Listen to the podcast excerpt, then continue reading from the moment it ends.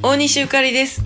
もうようもね、来ない毎日毎日用事あるな、言うぐらい毎日毎日あっちやこっちや行っとります。こないだはようさん電車乗ったか思った今日はようさん自転車乗りましたわ。ほんまにあの、朝一でね、えー梅田の方で打ち合わせがあったんで、もう9時半ぐらいから実は出発して、えーそしてネイルとかまつげとかのメンテもしやなあかんし、そしてカーブスも行きました。もう忙しい忙しいね、ほんまに。えー今ようやく終わったんが、えー夜の9時半になってしまいました。とにかくもうね、このぐしゃぐしゃっとしたところで、なんかハッと曲順が浮かんだりとか、えー衣装プランがファッと思いついたりとかしますんで、もう今日の今からと明日でちょっと準備準備をして、あ、せや、明日もう一本打ち合わせがありますんでね、えーせっかくやから、あの、カーブス行っときましょうって感じで、